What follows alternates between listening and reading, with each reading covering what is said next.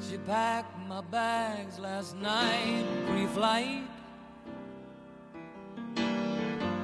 Zero hour, 9 a.m.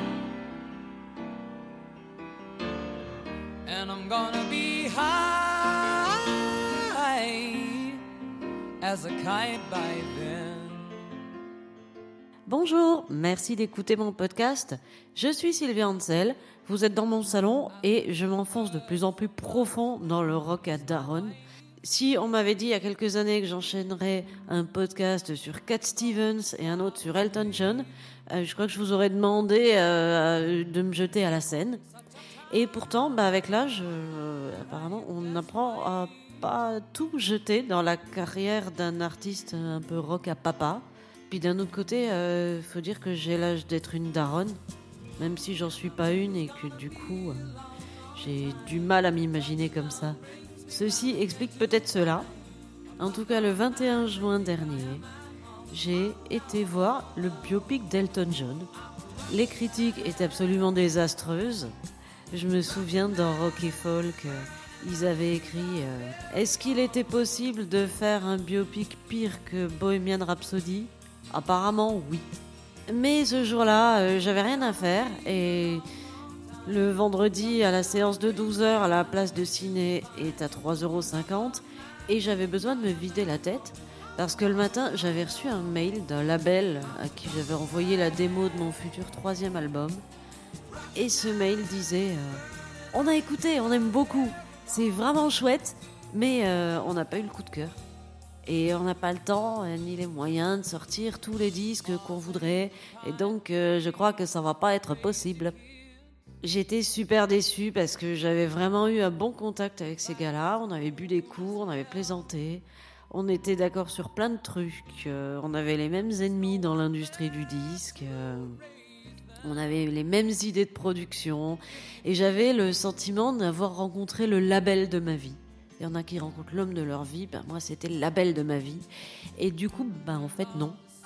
Alors euh, ben, j'étais toute triste. D'ailleurs, je n'ai toujours pas trouvé le label de ma vie. Je vais quand même entamer l'enregistrement de mon album, mais je galère. J'ai contacté euh, absolument plein de gens, mais ils ont une capacité spectaculaire à pas répondre aux messages quand on leur demande s'ils ont écouté la démo et ce qu'ils en ont pensé. C'est quand même d'une impolitesse incroyable. Moi, je sais pas, euh, moi aussi, je reçois des demandes. En tant que bassiste, euh, il y a pas mal de groupes qui cherchent. Trois fois par mois, on propose de faire partie d'un groupe. Et moi aussi, les messages, ils arrivent quand euh, je suis en train de bosser ou que j'ai la tête ailleurs. Et ben, ça m'empêche pas de prendre trois minutes pour leur faire une réponse gentille aux gens quand même. Pour en revenir au film Rocketman, du coup, je suis allée le voir et j'ai plusieurs fois pleuré devant. J'avais peur que les autres spectateurs pensent que c'était dû à l'émotion, alors que non, j'étais juste désespérée qu'aucun label ne veuille de ma musique, mais le film est une merde absolue. C'est d'une mièvrerie embarrassante. Franchement, j'avais honte pour Elton John qui a supervisé le film.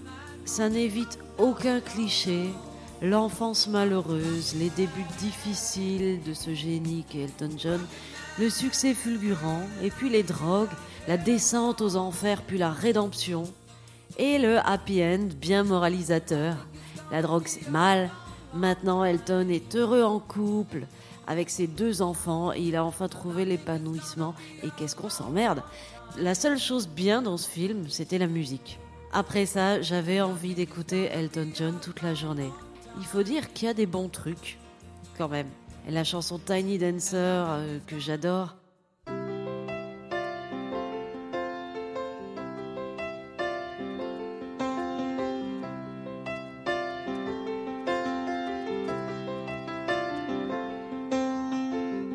Blue jean baby, LA lady, seamstress for the band. Il y a les albums euh, Madman Across the Water Goodbye Yellow Brick Road et Honky Château, qui est baptisé ainsi parce qu'il a été enregistré au château d'Hérouville, c'est en France, dans le Val d'Oise, en 1972 et sur lequel on trouve la chanson Rocketman, sous-titrée I Think It's Gonna Be a Long Long Time. Si elle a donné son nom au biopic, c'est bien sûr parce que c'est l'un des plus gros tubes du pianiste-chanteur. Mais on peut aussi y voir un parallèle avec les paroles de la chanson. C'est un homme qui est envoyé seul dans l'espace et qui souffre de la solitude. Or, le film insiste lourdement sur la solitude extrême de la rockstar au sommet. Il y a aussi dans la chanson cette phrase And I'm gonna be high as a kite by then. J'ai cru que c'était une allusion à la drogue, parce qu'en anglais to get high signifie se défoncer, et les abus de drogue d'Elton John jouent également un rôle super important dans le film. Mais le sujet central du biopic reste l'homosexualité du musicien et ses difficultés à l'assumer. Ses parents qui ne voulaient pas accepter, sa maison de disques qui au début ne voulait surtout pas que ça se sache. Il a fini par avouer sa bisexualité au magazine Rolling Stone en 1976 et ça a été un tollé. Il y a eu beaucoup de réactions homophobes, il y a eu des fans qui ont écrit pour dire qu'ils achèteraient plus jamais ses disques. Enfin, ça a dû être vraiment extrêmement difficile pour lui. Mais il a fini par se rattraper dans les années 90. Après une cure de désintox, il a créé une fondation pour lutter contre le sida. Il s'est déclaré ouvertement gay et très heureux de l'être. Et il a même été jusqu'à se marier avec son mec le 21 septembre 2005 le jour où la loi britannique autorisant le mariage homo est entrée en vigueur. Du coup, j'ai aussi pensé que les paroles de Rocketman euh, faisaient à mots couverts allusion à l'homosexualité du chanteur, notamment euh, quand ça dit I'm not the man they think I am at home, qui veut dire euh, à la maison, je ne suis pas l'homme qu'ils pensent que je suis. Alors il faut savoir qu'Elton John n'écrit pas les paroles de ses chansons, il en a jamais écrit une ligne.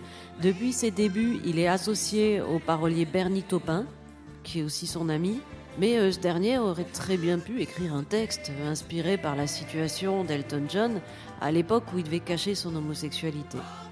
Mais en fait non, je me trompais. À l'origine, quand la chanson est sortie, elle n'avait pas de clip. Mais euh, avec YouTube, euh, tout ça, il en fallait bien un. Alors en 2007, il y a eu une sorte d'appel d'offres ou de tremplin, je sais pas quoi. Enfin, plusieurs réalisateurs euh, ont été invités à proposer leur création pour aller sur la chanson. Et le gagnant, c'est Majid Adin. J'espère que j'écorche pas son nom.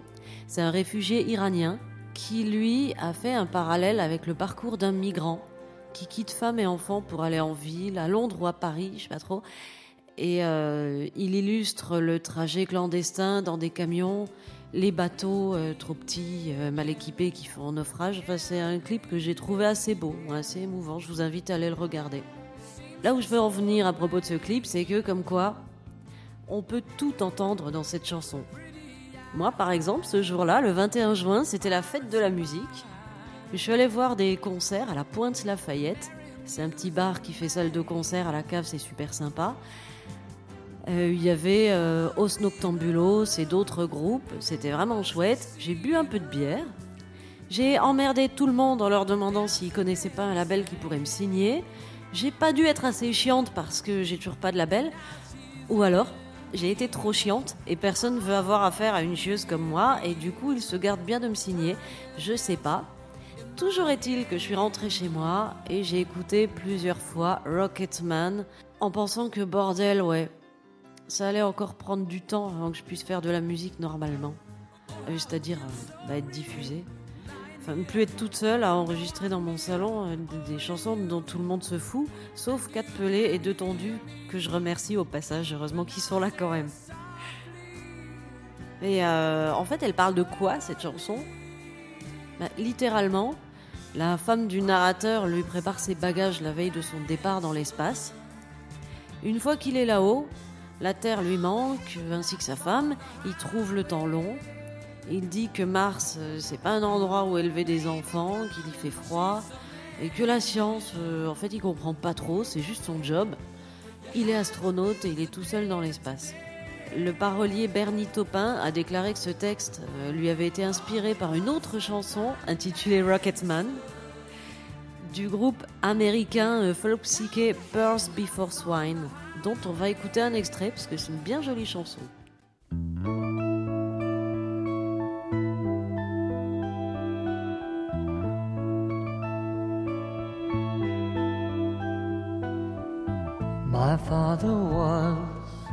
A rocket man.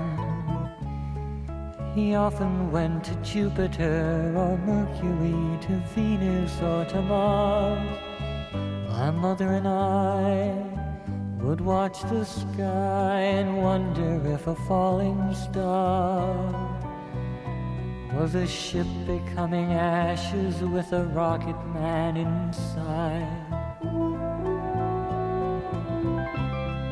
My mother and I never went out unless the sky was cloudy or the sun was blotted out, or to escape the pain.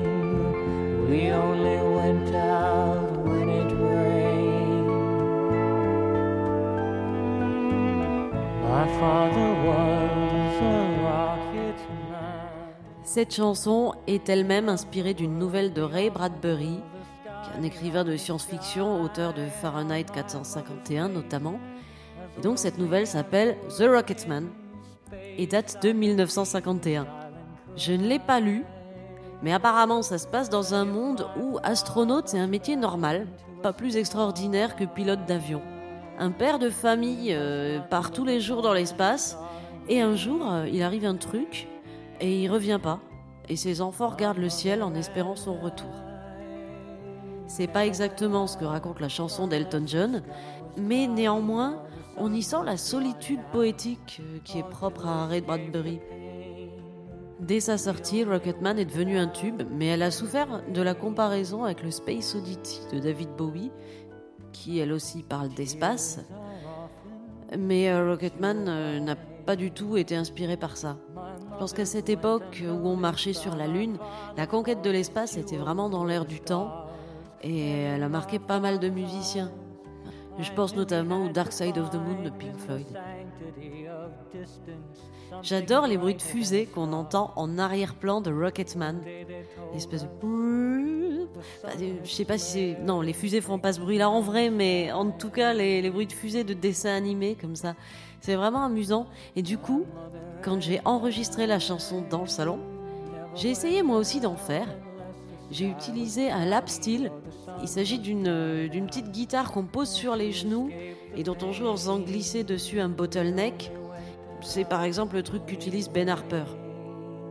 C'est un instrument qui est habituellement utilisé dans le blues ou la country, mais euh, moi j'ai voulu faire des bruits de l'espace avec.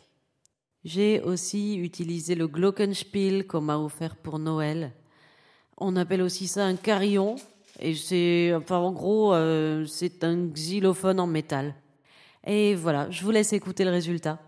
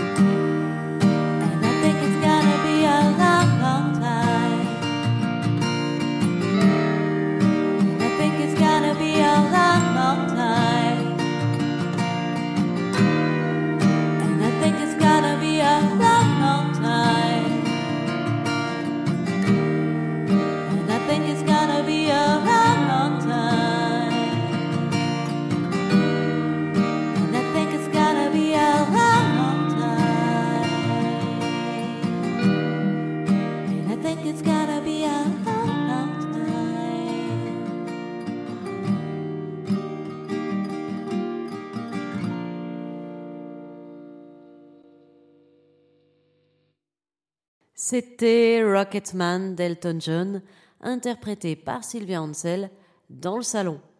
On s'y retrouve dans 15 jours avec une autre chanson. En attendant, si vous aimez ce podcast, euh, oh, mettez-moi des étoiles si vous voulez, mais aidez-moi à trouver un label surtout, ok? Sinon, je vais encore vous saouler avec une chanson sur ma tristesse et ma solitude dans le monde de la musique. Bon, allez, salut.